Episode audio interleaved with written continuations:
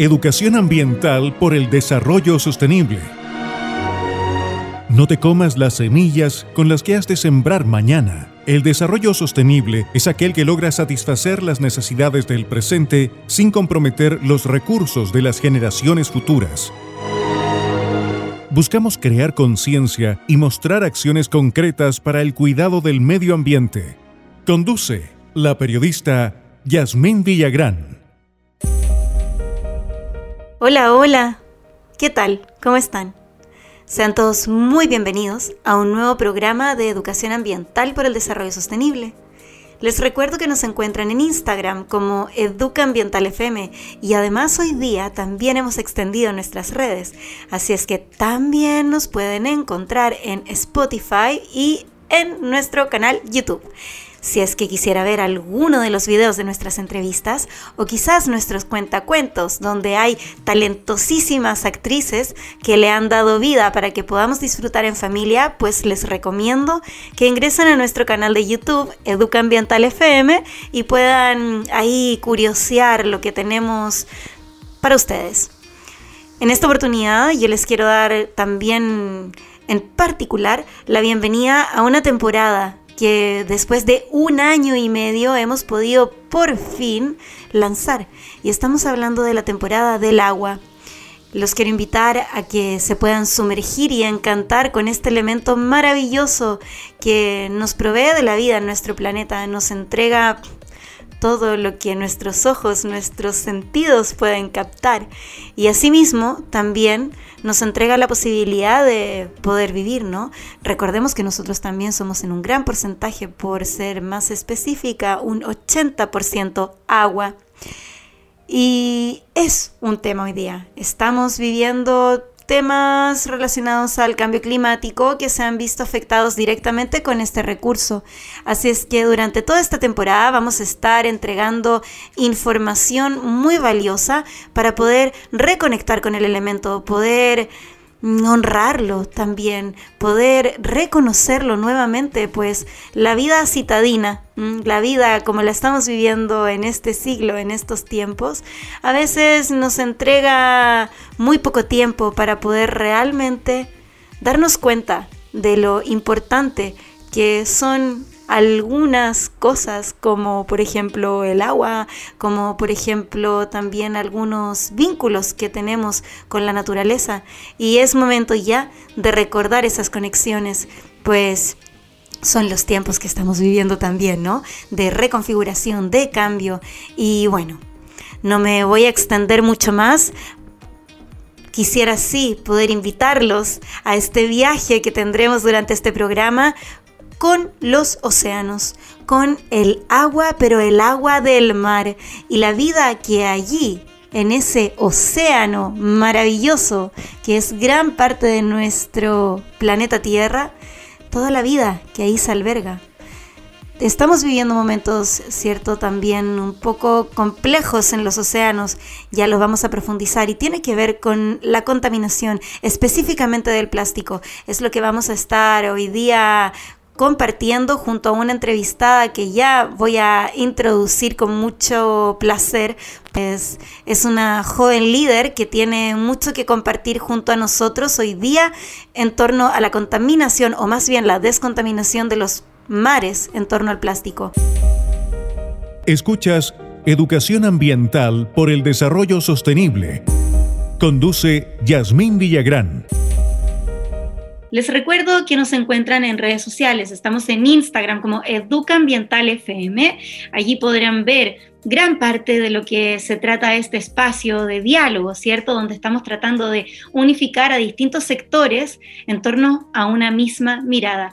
Hoy en este programa estamos tratando de poder llegar a sus hogares, al lugar donde se encuentran en realidad, con un poco de información respecto a la contaminación de los océanos. ¿Qué es lo que está pasando con nuestros océanos? ¿Es realmente que estamos en un momento crítico donde debemos comenzar a poner acción en contra del plástico? ¿Cómo podemos hacerlo? ¿Qué recomendaciones nos dan los expertos? Pues bueno, en esta oportunidad tenemos la fortuna de poder contar con una especialista. Ella es una joven líder. Tengo que decir joven líder porque realmente las nuevas generaciones, quienes están, no solo quienes están saliendo de la universidad, sino que también los niños más pequeños, pero sí esa gente que tiene el fervor por realmente crear un cambio, son jóvenes líderes por lo general. Y ellos son quienes también están llamados hoy día a desarrollar estas acciones que son necesarias. Por eso nos encontramos hoy día con Catalina Zapac, representante de una organización internacional llamada Oceana. Si no la ha escuchado, Oceana es una organización que nace en Estados Unidos, que llega a Chile luego de dos o tres años que inició sus actividades en este territorio del norte de nuestro continente y así es como comienzan a proteger, defender y entregar la información necesaria para la protección de nuestros océanos. Hoy día, Catalina Zapac, coordinadora de campaña de la contaminación de los océanos, también está en nuestro programa para poder conversar respecto a qué es lo que está haciendo Oceana y también que nos pueda introducir un poco respecto a una ley que ya está promulgada. Atención, ¿A usted le gusta salir a comer de repente hay una cosita fuera de su casa? ¿O usted a lo mejor tiene un negocio, tiene algún tipo de mm, comercio relacionado a la alimentación y utiliza plásticos de un solo uso, está utilizando desechables, pues entonces preste atención, porque ahora le vamos a contar cómo es que esta ley sí va a tener que usted considerarla porque le va a afectar, si no las multas son bastante elevadas. Pero no quiero continuar en este tema porque tenemos a un especialista que nos va a relatar un poquitito más su experiencia y qué es lo que está aconteciendo en esta materia. Así es que Catalina, bienvenida, muchas gracias por participar de nuestro programa, por darte el tiempo también de conversar con nosotros y bueno, bienvenida, ¿no? Muchas gracias, Yasmin. Gracias por la tremenda introducción, no solo mía, sino que el trabajo Oceana, que como decía, está en el país desde 2003, y, y por la introducción de la ley de plásticos de un solo uso, que como bien decía, ya está promulgada, se publicó oficialmente en agosto de este año y que nos tiene muy contentos en Oceana porque es un gran paso para Chile y aprovecho esta instancia de introducción para advertirte si se escuchan unos loros o unas avionetas es porque hay un aeródromo y unos nidos de loro en mi casa que me tienen mucho ruido a veces, por si acaso. Ok, no hay problema. Bienvenida a la biodiversidad. Así es que es casi que música para nosotros, ¿no? Y aunque son, no son de acá, no son nativos esos loros, pero bueno, ahí están. Es el problema, pero la migración es algo que está aconteciendo también. Estamos en cambio, todo está cambiando. Así es que bienvenida a la biodiversidad y mientras sea vida, tratar de adaptarnos al cambio. sí. Cuéntanos, Catalina, un poco respecto a qué es lo que tú estás haciendo hoy día en Oceana, en qué consiste también esta campaña relacionada a la descontaminación o prevención del plástico en nuestros océanos. Por favor. Obvio. Como tú decías, yo soy la coordinadora de campaña y ciencia de Oceana y me toca ver entonces todas las áreas en las que trabaja Oceana en el país que incluye la protección de hábitat y actualmente estamos trabajando en Juan Fernández, Tortel y en el norte en La Higuera y en Pisagua. Y mm, también tenemos un área de pesquerías donde trabajamos em, con la merluza común, el jurel, la sardina, la anchoveta y también con la merluza austral para promover su manejo sustentable y que su manejo se base en recomendaciones científicas y por último tenemos la campaña de contaminación, donde eh, tratamos de que se regule mejor a la industria salmonera para reducir la contaminación que produce esta industria y también para regular a los plásticos, una campaña de plásticos y ahí entra la ley que tú nos, nos mencionabas. Cuéntanos un poco, eh, Catalina, por favor, cuál es la situación en la que nos encontramos hoy día también en los océanos. ¿Cuál es la radiografía que tiene Oceana respecto a la cantidad de plásticos que no solo se están ya desechando en el mar, sino que ya están.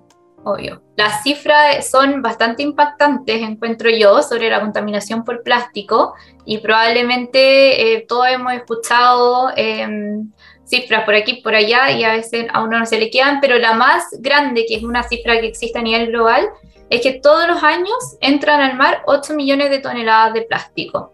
Y esto puede ser un poco difícil de imaginar quizás, porque 8 millones de toneladas suena como mucho y durante todo el año, pero es el equivalente a que cada minuto llegue un camión de basura lleno de plástico al mar y bote todos los desechos. O sea, en el ratito que llevamos hablando, que no sé, serán unos 5 minutos, 5 camiones llenos de plástico llegaron y botaron la basura y eso equivale a que cada año 8 millones de toneladas de plástico entren al mar.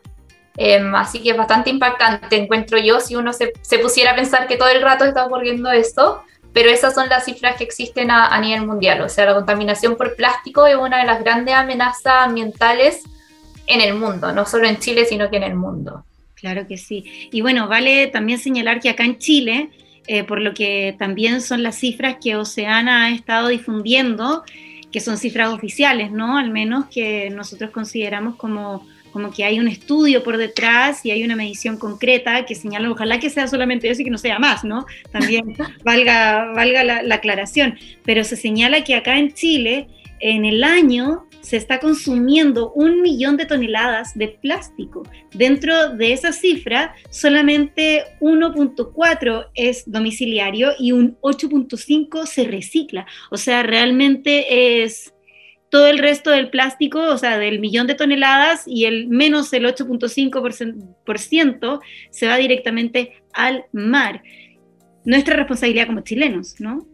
Claro, están bien las cifras que tú indicas, como tú dices, solo un 8,5% se recicla y la diferencia puede o estar contaminando o terminar en un vertedero, que también una opción no es ideal, pero también es, es, una de las opciones de fin de vida de los plásticos. Y en Chile también existen, como tú dices, estas cifras que son impactantes. Y, y claro, solo 8,5% se recicla. Uno dice, ¿por qué el reciclaje es tan bajo?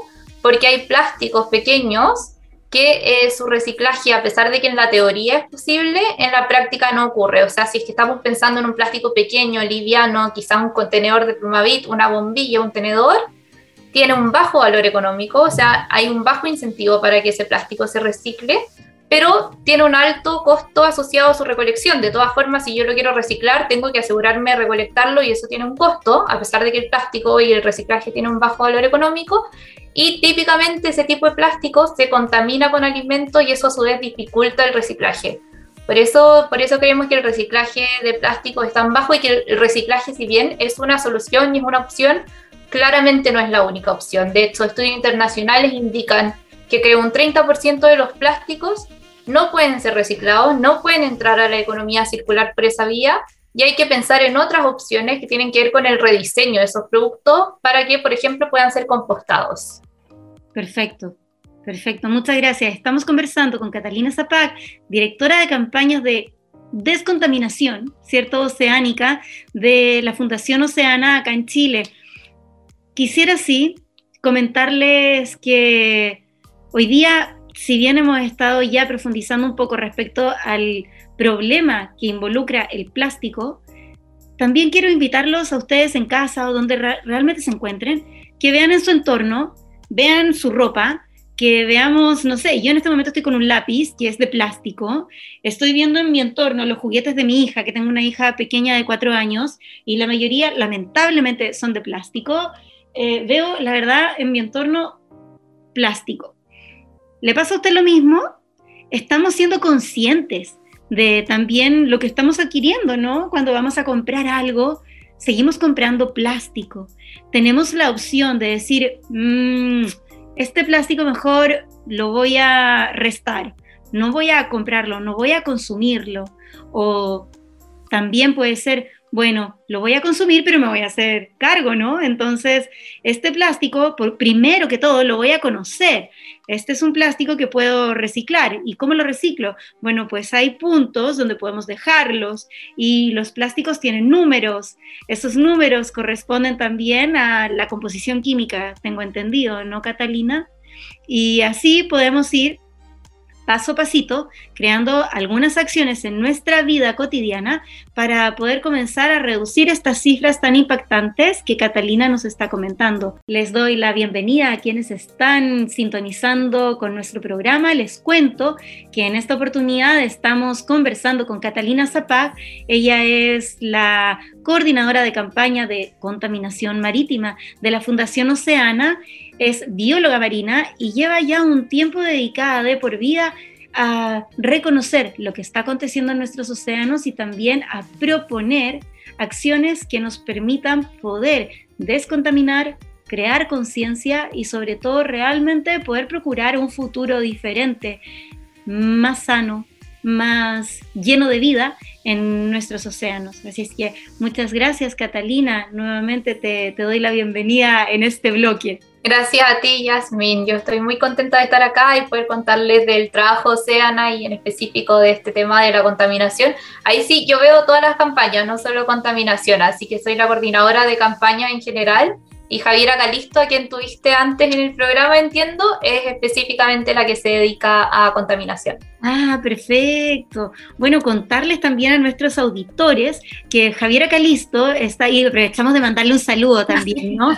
Ella está en este momento viviendo un éxtasis de amor porque se encuentra en un postnatal, así es que le mandamos muchos cariños, que disfrute mucho también este periodo hermoso de de poder conocer a una, a una nueva personita que llega a nuestras vidas y bueno, así también honrando a todas las madres, ¿no? Que se encuentran también escuchándonos, a los hijos y bueno, a las familias, ¿no? Este espacio es un espacio familiar porque estamos trabajando por las generaciones futuras, las generaciones que están naciendo, porque es momento también de darnos cuenta de que nuestras acciones afectan directamente a nuestros seres queridos a, nuestro, a nuestra gente, a nuestro linaje, en fin, mucho ahí que, que profundizar también. Pero en este momento también quisiera preguntarte, Catalina, ¿cómo es que nuestras acciones están afectando a la biodiversidad también, ¿no? Que a quienes también amamos y nos entregan mucha vida, y la biodiversidad marítima. ¿Nos puedes contar qué específicamente pasa con el plástico en los océanos, en la biodiversidad marina? Por favor. Obvio. Em, se ha documentado que la contaminación por plástico afecta a aproximadamente 800 especies marinas distintas y hay cinco grandes impactos que tiene la contaminación por plástico en el mar. Hay dos que yo creo son los más típicos y que la gente está más familiarizado con esos conceptos y otros tres que voy a explicar todos de todas formas, pero otros tres que quizás son más rebuscados. En primer lugar tenemos el enmayo, la pesca fantasma, que es cuando las especies se enredan con pedazos de plástico y eso se conoce específicamente como pesca fantasma cuando el pedazo de plástico es un arte de pesca abandonado, una red de pesca, digamos. Mm, y eso puede entorpecer el nado de las especies, les puede generar asfixia y disminuir en general su eh, posibilidad de supervivencia. Ese es uno que yo creo que la gente lo, está más familiarizada porque se, se, ven harto esas imágenes de los lobos que tienen unos como anillos de plástico en el cuello o tortugas enredadas con plástico, es algo que visualmente se ve más o se difunde más. Hace poco se ha estado viendo en las redes sociales un caballito de mar que anda con una mascarilla. Sí, sí, eso mismo, que le impide la probabilidad de supervivencia porque le dificulta el nado y lo, lo que pasó con ese caballito se le puede pasar a otra especie igual, que se, que se atora con plástico en el fondo. Otro impacto que yo creo que es bien conocido es la ingesta de plástico. Y, esto me imagino, no sé si yo porque soy bióloga marina y muy metida en el mundillo, si porque se, se, difunde mucho la típica imagen de estos estudios en que ven el contenido estomacal de las aves marinas y que la foto en que se ve que la guata la tienen llena de tapas de plástico, bombillas, pedazos de plástico, bolsas, etcétera Mm, que, pasa mucho con las aves marinas porque buscan su alimento a través del olfato, en especial los albatros, y no visualmente. Entonces, si es que hay un pedazo de plástico que estuvo en contacto con comida, le tira una señal de alimento a la ave en el fondo y por eso se confunde, porque es un depredador más visual.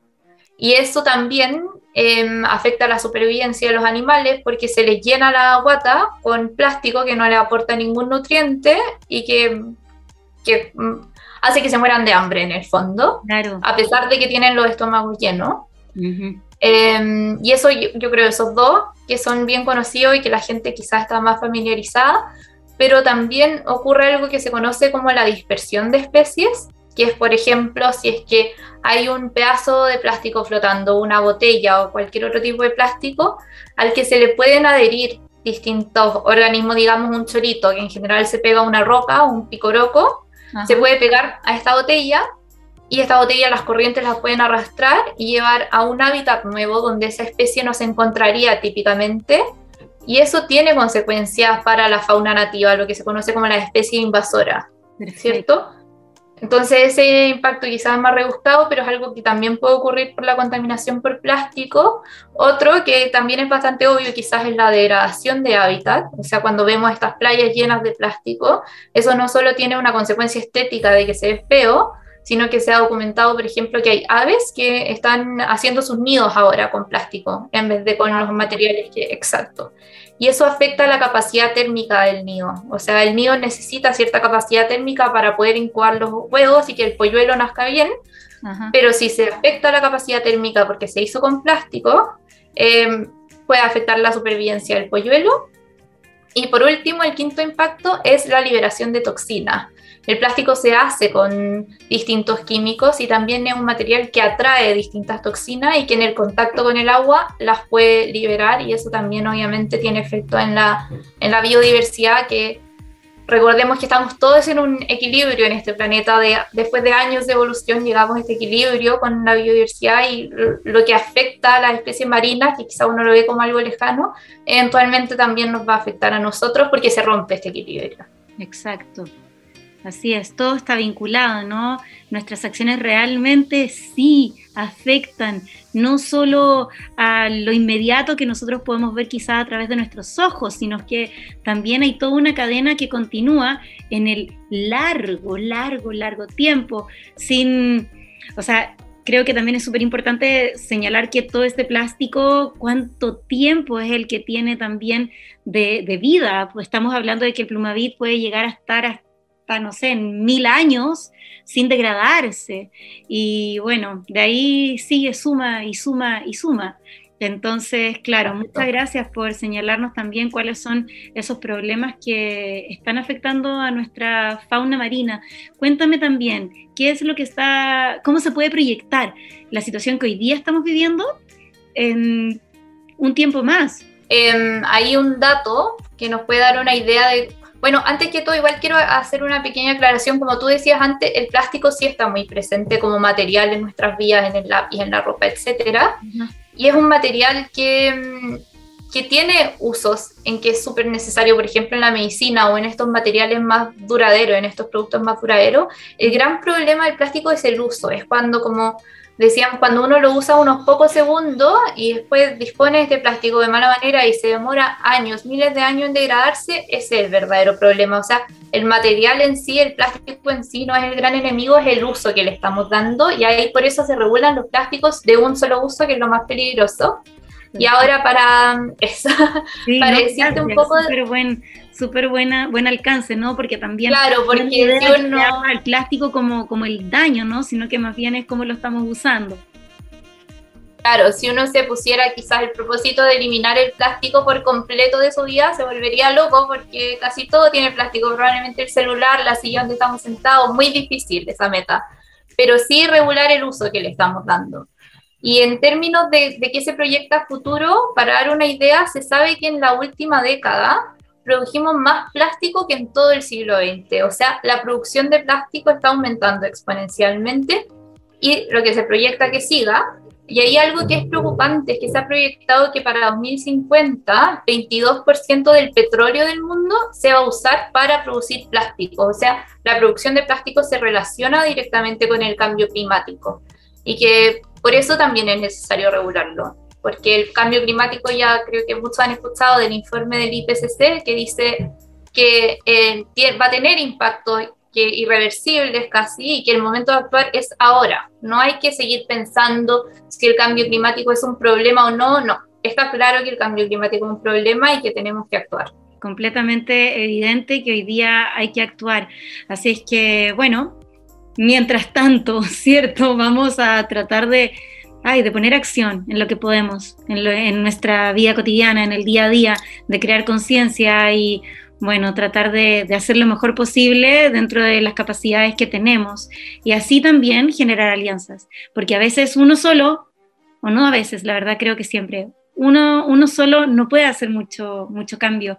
Lo importante, creo, de estos tiempos también es poder unirse con otros seres, con otras organizaciones, con otras ideas también, para que así, entre muchos, podamos generar un cambio en torno a un mismo objetivo.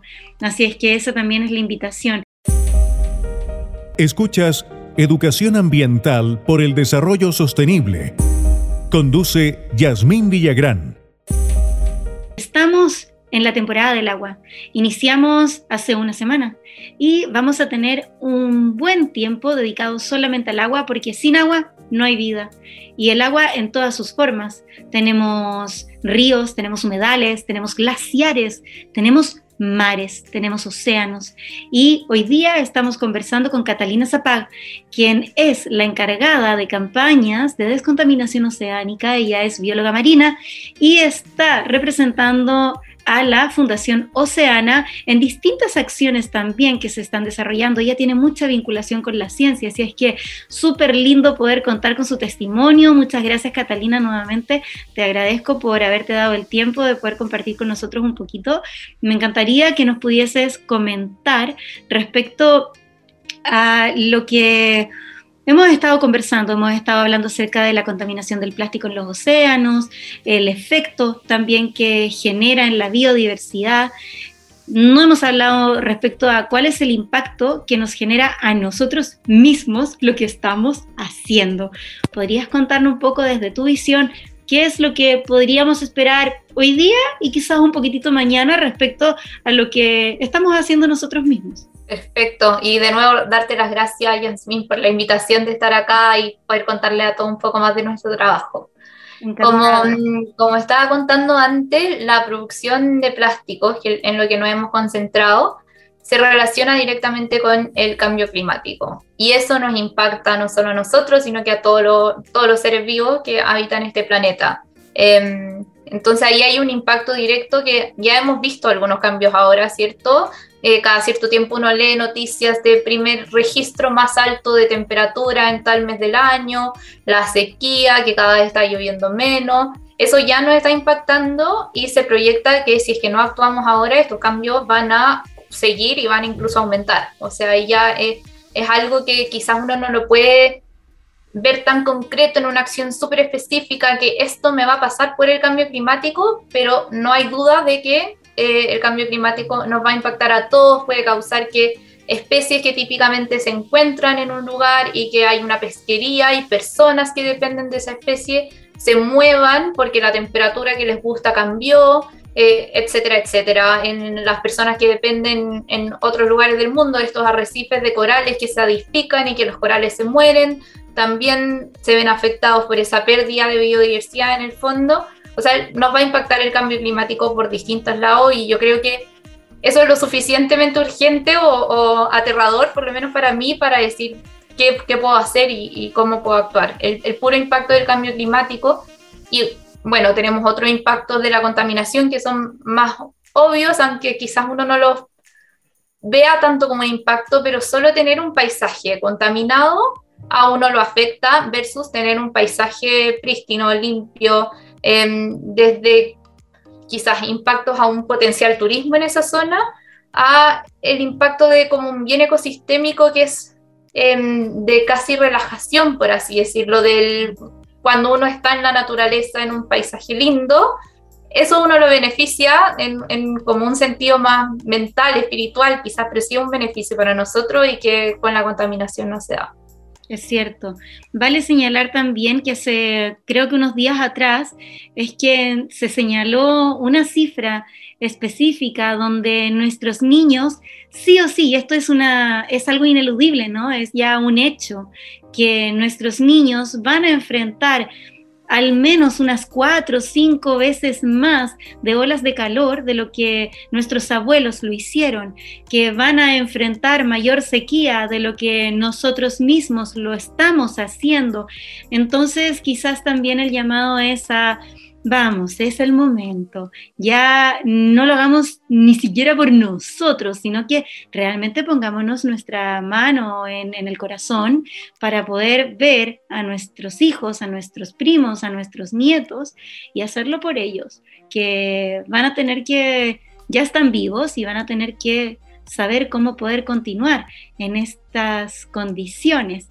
Entonces, ¿qué es lo que podemos hacer? Catalina, te pregunto, cuáles son las acciones que hoy día podemos comenzar a realizar para mitigar este cambio climático y esta contaminación oceánica en nuestro territorio nacional, en Chile. Me voy a concentrar en, lo que podemos hacer con respecto al plástico y a la contaminación por plástico, porque es lo que hemos venido hablando. y bueno, en general, para mitigar nuestras acciones que contribuyen al cambio climático, hay que mirar la forma en que estamos consumiendo y en este caso, mirar la forma en que estamos consumiendo productos desechables que podrían ser reemplazados por productos reutilizables. Ese es un componente súper importante en la ley. De hecho, la ley dice en el objetivo de la ley que quiere fomentar la reutilización. La reutilización es, lo que tiene la menor huella de carbono utilizado. O sea, entre usar un producto plástico, de vidrio, de metal o uno que sea reutilizable, siempre la opción va a ser usar reutilizable. Entonces, yo creo que eso es algo que, que, claro, cuando la ley esté completamente implementada en tres años más, ya se va a dar de por sí. O sea, en un restaurante, como dije antes, tú te vas a sentar a comer y te tienen que dar todo reutilizable, o en un local de comida rápida te tienen que dar todo reutilizable.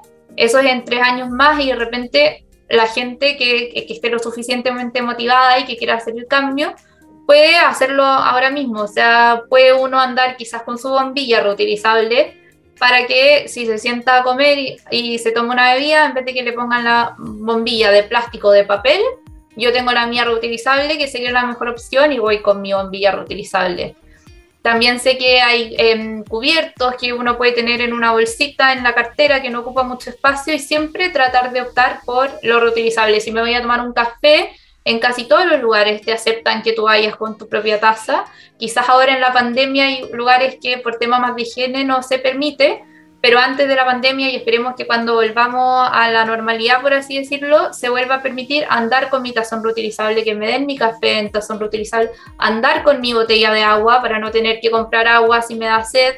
Em, en general yo creo que, que, es eso, el principal, la principal, principal acción es fomentar la reutilización y mm, ya un poco en el contexto de la ley, sí quiero decir que la ley tiene un componente que es de acción ciudadana, o sea, cada persona cuando ya esté completamente implementada, puede denunciar el no cumplimiento de la ley. O sea, si es que yo me siento en un lugar donde sé que me tienen que dar algo reutilizable y veo que me están dando un plato de plástico, esa persona le puede tomar una foto y denunciar lo que está pasando. Entonces ahí creo que es súper importante em, como la responsabilidad de nosotros de informar las distintas regulaciones de la ley y también la responsabilidad que va a tener la gente porque cada uno va a poder actuar y exigir que se cumpla lo que está establecido. Mira, qué interesante. Entonces me imagino que toda la estructura municipal también está viviendo cambios, porque también a lo que tú señalas, quiero agregar que cuando comience esto ya a regir, que a todo esto ya en febrero del próximo año comienzan a regir algunas normativas que, por ejemplo, supermercados ya no van a tener opción, van a tener que hacerlo sí o sí, porque si, por ejemplo, no van a estar utilizando... Mm, o, más bien no van a estar cumpliendo con la normativa de que tienen que utilizar envases retornables, si eso no lo hacen, por envase, por producto, van a tener que pagar una multa. Multa que además, atención municipios, porque esto está, esto la verdad tengo que reconocerlo, a mí me gustó, lo encontré súper práctico, porque si hay una, una falla, uno puede denunciarlo y la municipalidad es quien no solo cursa la multa, sino que además recibe el beneficio de esta multa, que estamos hablando de, yo aquí tengo todos mis apuntes, de decir... Muy bien. para que no se los digan y las digan correctas, para que así la gente pueda saber realmente cómo es la información, y estamos hablando de entre 1 a 5 UTM. Así es que lo encuentro formidable.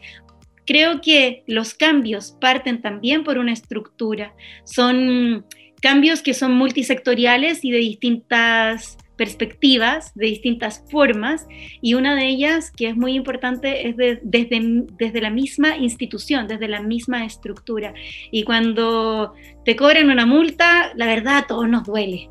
Así es que que así sea y que se empiece a cumplir esta maravillosa ley que hoy día es una herramienta que vamos a tener disponible para justamente poder hacer un cambio. Y también la ley, hay mencionar que tiene un componente importante de educación ambiental, así que la ley de por sí se va exige que se eduque sobre la, disposición de los desechos, la disposición correcta, no solo una responsabilidad que queda en la ley, que es del Ministerio del Medio Ambiente, tener programas de educación ambiental, sino que los establecimientos que entreguen, por ejemplo, productos de un solo uso o los comercializadores de vestibles, ellos tienen la obligación de informar sobre em, la, forma de, la mejor forma de disponer de los productos. Por ejemplo, si te están dando un producto que es compostable, que esté claro para el consumidor que ese producto debería ser compostado y cómo se tiene que hacer eso.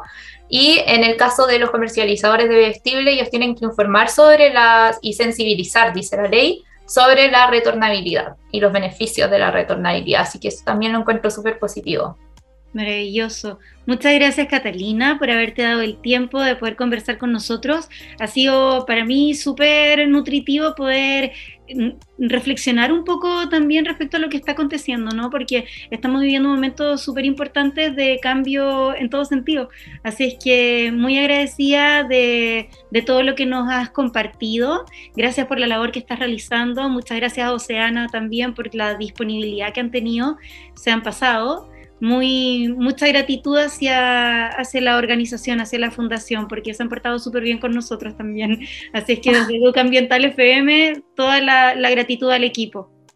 Muchas gracias a ti, Yasmin, y para cualquier cosa, nosotros felices de contarles sobre nuestro trabajo y sobre estas cosas que al final nos benefician a todos. Así que muchas gracias por la oportunidad.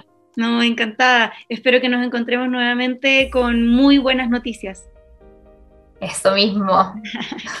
que esté muy bien. Para los que no, no, no, escucharon nuestra entrevista, no se preocupen porque este programa queda archivado también en Spotify. Lo pueden escuchar también en, les recuerdo, Radio Quillota los días domingo a las 10 de la mañana, los días jueves a las 8 de la noche, La Calera Radio también a las 11 de la mañana los días domingo, por Pitching La Radio los días jueves también a las 3 de la tarde y también los días domingo a las 3 de la tarde. Y por si fuese poco, archivado en Spotify, también en el podcast de El Observador, así es que tienen múltiples oportunidades para poder escuchar respecto a la descontaminación, voy a cambiar el concepto, respecto a la descontaminación de los océanos en torno al plástico en nuestro territorio. Y bueno, en el mundo en general, pero ya vamos a poder abordar esa temática quizás en otra oportunidad junto a Oceana. Así es que muchas gracias nuevamente. Gracias. Que estés muy bien, Catalina. Chao, chao. Chao, chao. Ya hemos llegado al final de nuestro programa de educación ambiental por el desarrollo sostenible. Les recuerdo que nos encuentran en Instagram como Educa Ambiental FM. Además, los programas de Educa Ambiental FM los pueden encontrar en nuestro canal de Spotify. Si es que hay algún capítulo que se ha perdido de la temporada Tierra quizás, o de pronto también algunos de reciclaje que hemos hecho muy interesante en torno a la industria textil, en torno al reciclaje, por ejemplo. Ah, interesante, ¿no? Tenemos harto que contar ahí al respecto, pero vamos, que estamos recién iniciando la temporada agua. Este es el segundo capítulo y tenemos muchísimo material que poder compartir con ustedes en mucho goce y en total gratitud me complace mucho poder estar entregándoles esta información, pudiendo tener este espacio para compartir, para dar a conocer cuáles son esas acciones concretas que debemos hoy día realizar para poder procurar el futuro de los más pequeños, para que puedan vivir realmente de una forma quizás mejor de lo que hoy día realmente le estamos proyectando.